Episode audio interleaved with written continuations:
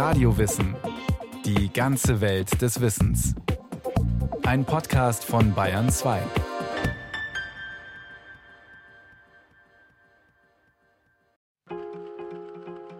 Er war sehr, sehr groß. Also ich möchte nicht sagen zwei Meter groß, aber vielleicht so 1,90 in die Größenordnung gehen. Der war ein stämmiger, kräftiger Mann und auf den Gruppenbildern sieht man dann ihn immer mit den Mitarbeitern. Und da ragt er natürlich übermäßig aus der Gruppe heraus. Bilder aus Alzheimers Leben. Der kleine Aloysius, Sohn des ersten königlichen Notars im Landgericht im unterfränkischen Marktbreit, auf dem Schoß der Mutter. Der 20-jährige Medizinstudent in der Uniform der Studentenverbindung Franconia Würzburg. Der Familienvater mit Ehefrau Cäcilie und den drei Kindern. Der wuchtige Herr Doktor beim Seilspringen in seinem Garten am Wesslinger See. Wie heißen Sie? Frau Deta Auguste. Wann sind Sie geboren? 1800 und. In welchem Jahr sind Sie geboren? Dieses Jahr. Nein, vergangenes Jahr. Das Forscher-Dream Team Alois Alzheimer, Emil Kräpelin und Franz Nissel auf einem Vergnügungsdampfer auf dem Starnberger See. Alzheimer inmitten von ausländischen Gastärzten im anatomischen Labor der Münchner Klinik mit Kneifer und Schnauzbart und fast auf allen Fotografien, trotz der Zigarre im Mundwinkel, lächelnd. Er wirkt lebensvoll. Also genau das, also barock im Endeffekt. Das ist das, was man ja im, heute vielleicht am besten versteht. Sagt der Historiker Wolfgang Burgmeier, Mitarbeiter am Max-Planck-Institut für Psychiatrie in München. Also ein durchaus äh, wohlbeleibter, freundlicher Herr, der Zigarren rauchte, was hin und wieder dann auch Herrn Kräpelin, der dann äh, hier in München eher zum Sauertopf geworden ist, also großer Antialkoholiker war und äh, der Lebensreform doch sehr nahe stand, dann manchmal nicht so sehr gefreut hat, wenn er im Labor dann da, man sich dann durch irgendwelche Rauchschwaden dann erst zu Herrn Alzheimer durchkämpfen musste. Die Münchner Nervenklinik unter Emil Kräpelin war Alzheimers vorletzte berufliche Station. Nach dem Studium in Berlin und Würzburg bewarb er sich 1888 zunächst an der Städtischen Anstalt für Irre und Epileptische, die der Psychiater Heinrich Hoffmann, der Autor des Struwwelpeter, außerhalb Frankfurts auf dem Affensteiner Feld errichtet hatte. Bereits mit seiner nur 17 Seiten umfassenden Dissertation über die Ohrenschmalzdrüsen hatte Alzheimer bewiesen, dass er histologisch zu arbeiten, also Gewebeproben zu beschreiben verstand. Außerdem lehnte er jede Form von Spekulation ab. Ob dem Ohrenschmalz wirklich irgendwelche besondere Aufgaben zufallen, möge hier nicht erwogen werden. Er wurde zunächst mal Assistenzarzt in Frankfurt am Main und dann war damals die sogenannte progressive Paralyse. Das war ja das große Krankheitsbild und das hat ihn auch beschäftigt. Da sind damals sehr viele Patienten auch daran verstorben und erkrankt und die Irrenanstalt in Frankfurt hatte eine Spezialstation für diese Patienten und das hat ihn besonders interessiert. Sagt Konrad Maurer, emeritierter Direktor der Psychiatrischen Universitätsklinik in Frankfurt am Main. Um 1900 versammelte man unter dem Namen progressive Paralyse verschiedenste krankhafte Zustände wie Halluzinationen oder Wahnvorstellungen. Alzheimer widmete sich mit seiner 1904 veröffentlichten Habilitationsschrift der histologischen Diagnostik der progressiven Paralyse, auch um nachzuweisen, dass Geisteskrankheiten Gehirnkrankheiten sind. Und das war natürlich ein sehr intelligenter Ansatz, dass man das also nicht psychologisch deutet, sondern dass das Gehirn erkrankt sein muss, um eine Geisteserkrankung hervorzurufen. Der Irrenarzt mit dem Mikroskop wurde er genannt. In den 27 Jahren seiner Tätigkeit fertigte Alzheimer Hunderte von Hirnpräparaten an. Sie genügen auch heutigen Qualitätsansprüchen voll auf, erklärt der Professor für Psychiatrie Matthias Weber, ehemals Leiter des Historischen Archives am Münchner Max-Planck-Institut. Die Präparate, die zur Zeit Alzheimers angefertigt worden sind, nicht nur von ihm, sondern auch von anderen, können bis heute verwendet werden. Sie können diese Präparate wieder öffnen und können die damals entnommenen Gewebeteile mit modernsten molekularbiologischen Methoden weiter beforschen. Sie sind gut geschnitten, sie sind gut konserviert und sie sind gut gefärbt und sind auch von Alzheimer gut beschrieben, sodass man sie identifizieren kann. Alzheimer war ein besonnener, selbstkritischer Forscher, keine akademische Ausnahmeerscheinung wie der asketische Kräpelin, der eine eigene Klassifizierung psychischer Störungen entwickelte. Zu seinen Lebzeiten beeinflusste Alzheimer die junge Disziplin der Psychiatrie eher indirekt. Indem er durch seine im Grunde völlig unspektakuläre, äußerst präzise bis ins Extrem nüchterne und spekulationsfreie Art seine Grundlagenwissenschaft, also Neuroanatomie, Neuropathologie zu betreiben, also erheblich zum wissenschaftlichen Impetus des Fachs überhaupt beiträgt. Dieses übrigens mit einem hohen persönlichen Einsatz, das darf man auch nicht vergessen. Denn wie sah ein Arbeitsalltag aus in der Generation von Alzheimer, auch für ihn selber? Ein Psychiater war in der Regel mindestens für 100 Patienten zuständig bei der damaligen ärztlichen Ausstattung und die Forschung fand abends statt. Wie heißt Ihr Mann? Ich. Ich weiß nicht. Welchen Namen hat Ihr Mann? Mein Mann ist augenblicklich nicht da. Was ist Ihr Mann? Kanzlist. Ich bin so verkehrt. Ich. So verkehrt. Ich, ich, ich kann nicht. Er hat sich immer dafür interessiert, für Erkrankungen, die dazu führen, dass man das Gedächtnis verliert. Bei der progressiven Paralyse, bei der Syphilis ist es ja ähnlich, dass man eben dann ähm, nestische Störungen hat und Störungen der Hirnleistung und wohl über Vermittlung eines Freundes, Dr. Lacoeur, wurde ihm dann die Auguste Deter zugewiesen. Und zwar kam der Hausarzt nicht mehr so richtig mit ihr zurecht und meinte, das ist doch ein Fall für Sie, den könnten Sie doch mal untersuchen. Eine Frau von 51 Jahren zeigte als erste auffällige Krankheitserscheinung Eifersuchtsideen gegen den Mann. Bald machte sich eine rasch zunehmende Gedächtnisschwäche bemerkbar. Sie fand sich in ihrer Wohnung nicht mehr zurecht, schleppte Gegenstände hin und her, versteckte sie, zuweilen glaubte sie, man wolle sie umbringen und begann laut zu schreien.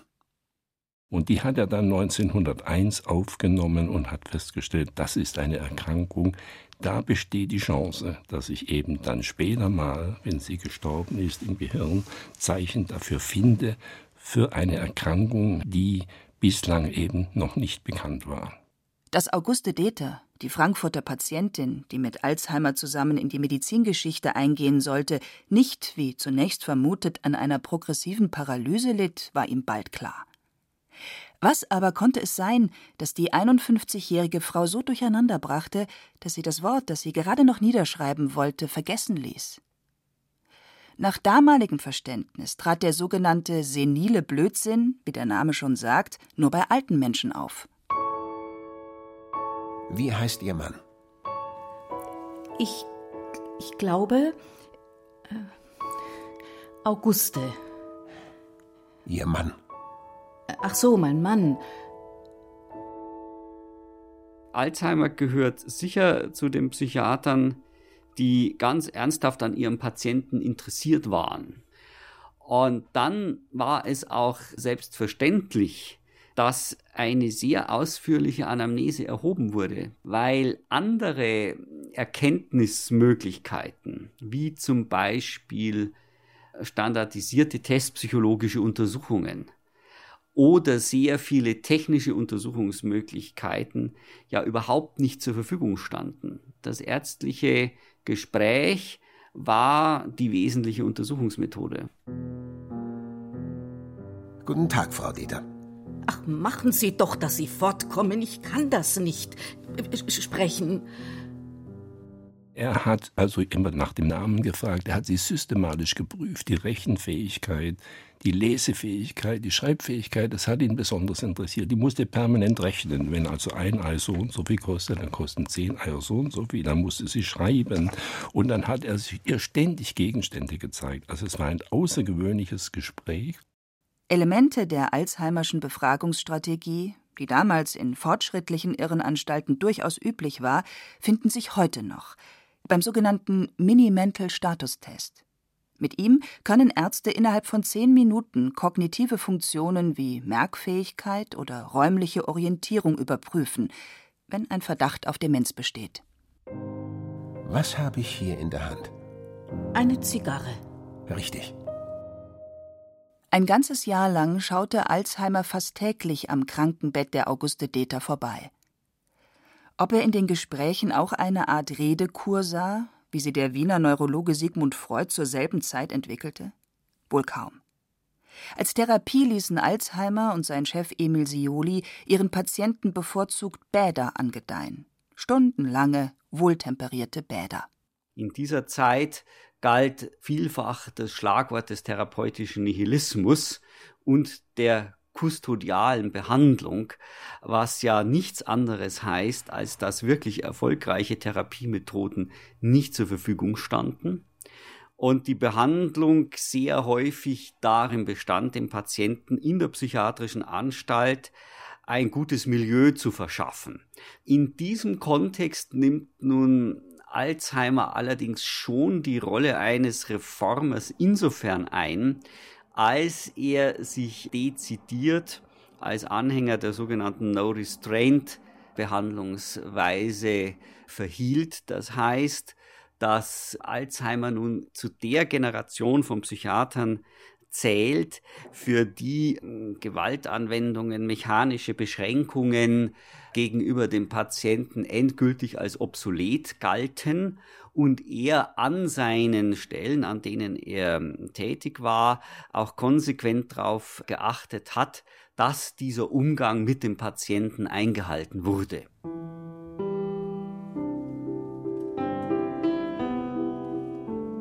1894 verliebt sich der 30-jährige Alzheimer in die Witwe eines Kaufmanns, der an syphilitischer Gehirnerweichung gelitten hatte. Cäcilie Geisenheimer, geborene Wallerstein, ist eine vermögende und großzügige Jüdin. Sie tritt ihm zuliebe zum katholischen Glauben über. Aber der Ehe ist kein langes Glück beschieden. Cäcilie stirbt im Februar 1901. Alzheimers Schwester übernimmt die Sorge für die drei Kinder, und er, stürzt sich auf den rätselhaften Fall der Auguste Deter. Sind Sie traurig? Ach, immer. Meist nicht. Es kommt ja vor, dass man mal Mut hat. Sind Sie krank? Ach, das kann ich eigentlich nicht sagen. Es tut mir nur immer leid genug, wenn ich, wie gesagt, ach Gott, Das Foto, das Alzheimer von Auguste Deter anfertigen ließ, zeigt eine Frau mit zerfurchter Stirn und wirrem, noch nicht ergrautem Haar. Die Hände hält sie über der Brust gefaltet. Der Blick geht ins Leere. Das Bild fand sich in der sauber geführten Patientenakte, die Konrad Maurer 1995 im Archiv der Frankfurter Universitätsklinik mehr oder weniger zufällig in die Hände fiel. Ein Jahr nach dem Tod seiner Frau, die ihm ein großes Vermögen hinterlassen hatte, wechselte Alzheimer an die Heidelberger Universität, um wissenschaftlicher Assistent bei Emil Kräpelin zu werden. Als dieser 1904 die Leitung der neu gebauten Münchner Universitätsnervenklinik an der Nussbaumstraße antritt, nimmt er Alzheimer mit.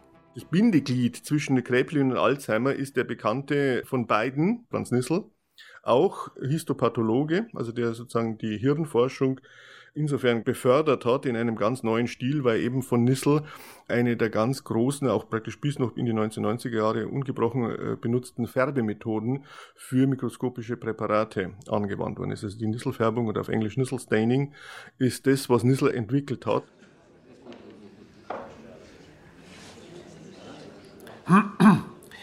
Über einen eigenartigen, schweren Erkrankungsprozess der Hirnrinde. Mein Fall Auguste D. bot schon klinisch ein so abweichendes Bild, dass er sich unter keine der bekannten Krankheiten einreihen ließ.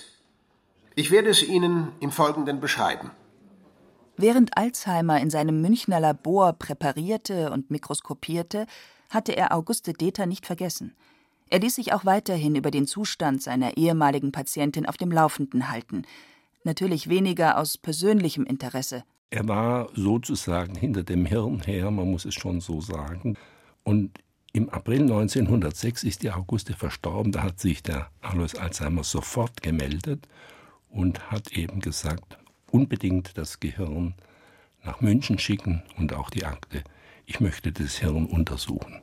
Ich weiß nicht, wie das damals verschickt wurde. Auf jeden Fall, er hat einen Mitarbeiter gehabt, einen Herrn Perosini, und die haben sich sofort an die Arbeit gemacht. Und die haben sofort das Gehirn untersucht und haben durch das Mikroskop geschaut und siehe da, da sah man dann diese Eiweißklumpen, die Plaques und die Neurofibrillen. Und dann hat er gesagt, so, jetzt haben wir den Grund herausgefunden für die Hirnleistungsstörung, die Plaques und die Neurofibrillen. Im weiteren Verlauf treten die als Herdsymptome zu deutenden Erscheinungen bald stärker, bald schwächer hervor. Dagegen macht die allgemeine Verblödung Fortschritte. Nach viereinhalbjähriger Krankheitsdauer tritt der Tod ein. Im November 1906 findet die 37. Versammlung südwestdeutscher Irrenärzte in Tübingen statt. Unter den 88 Wissenschaftlern sind Koryphäen wie Oswald Bumke und Robert Gaub. Alzheimer ist der zweite Redner, der am Nachmittag des 3. November referiert. Die Sektion ergab ein gleichmäßig atrophisches Gehirn ohne makroskopische Herde. An Präparaten, die mit der Bilschowskischen Silbermethode angefertigt sind, zeigen sich sehr merkwürdige Veränderungen der Neurofibrillen. Im Inneren einer im Übrigen noch normal erscheinenden Zelle treten zunächst eine. Alzheimer veranschaulicht seine Beobachtungen sogar mit Lichtbildern. Aber das Publikum zeigt sich desinteressiert. Niemand fragt nach. Ohne jeden Kommentar geht der Kongress zum nächsten Vortrag über. Ludwig Frank spricht über die Analyse psychotraumatischer Symptome, ein Thema, das unter den Anwesenden sofort eine heftige Debatte über die Freudsche Methode auslöst. Die Teilnehmer an der Tübinger Konferenz, Sie müssen daran denken, das waren die Nervenärzte und damals ist zum ersten Mal C.G. Jung mit seiner Mannschaft aus Zürich aufgetreten und die haben natürlich die aufkeimende Psychoanalyse so in den Vordergrund gedrängt, dass der Einzelfall von Alzheimer praktisch damals überhaupt keine Rolle gespielt hat.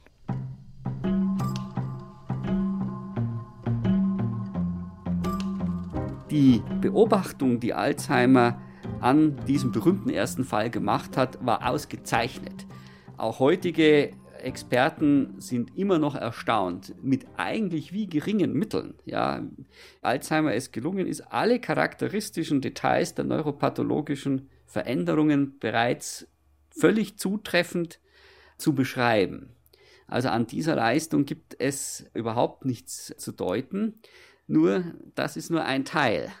Die Bedeutung einer solchen Entdeckung muss sich ja im Wissenschaftsbetrieb, im klinischen Alltag erst herausstellen. Und das ist ein viel längerer Prozess als die ursprüngliche Entdeckung. Hinzu kommt, dass auch hier wieder die Persönlichkeit von Alzheimer der um seine Leistungen selber nie sehr viel Aufhebens gemacht hat. Letztlich ist es Emil Kräpelin zu verdanken, dass Alzheimers Name heute in aller Munde ist. In der achten Auflage seines populären Lehrbuchs der Psychiatrie aus dem Jahr 1910 nennt er die von seinem Laborleiter beschriebene Form der sogenannten präsenilen Demenz, von der man noch lange dachte, dass sie ausschließlich jüngere Leute träfe, Morbus Alzheimer – Alzheimersche Krankheit. Eine kleine Verbeugung vor dem fleißigen Kollegen. Öffentlich wahrgenommen wird sie erst, als immer mehr Patienten daran leiden, weil die Lebenserwartung gestiegen ist. Und sich herausstellt, dass Morbus Alzheimer tatsächlich vor allem ältere Menschen trifft.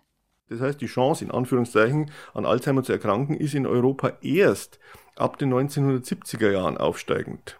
Das heißt, vorher hat man hier in Europa sich darüber noch keine Gedanken machen müssen. In Amerika sehr wohl. Und in Amerika hat man dann nachgeblättert, ja, wer hat da zum ersten Mal solche Veränderungen im Hirn beschrieben?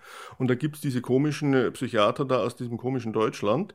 Und da heißt halt dann plötzlich Alzheimer's Disease. Das letzte Bild. Cecilie und Alois Alzheimers Grabstätte auf dem Hauptfriedhof in Frankfurt am Main. Der Neuropathologe, der als erster die heutzutage häufigste Demenzerkrankung beschrieb, stirbt am 19. Dezember 1915 im Alter von 51 Jahren an Nierenversagen. Der kräftige Mann ruinierte sich wohl mit den ständigen Bahnfahrten zwischen der Wesslinger Villa und seiner letzten Arbeitsstätte als Direktor der Königlich Psychiatrischen und Nervenklinik in Breslau die Gesundheit. Erst 1997, rund 80 Jahre später, findet der erste deutsche Alzheimer-Kongress in Stuttgart statt.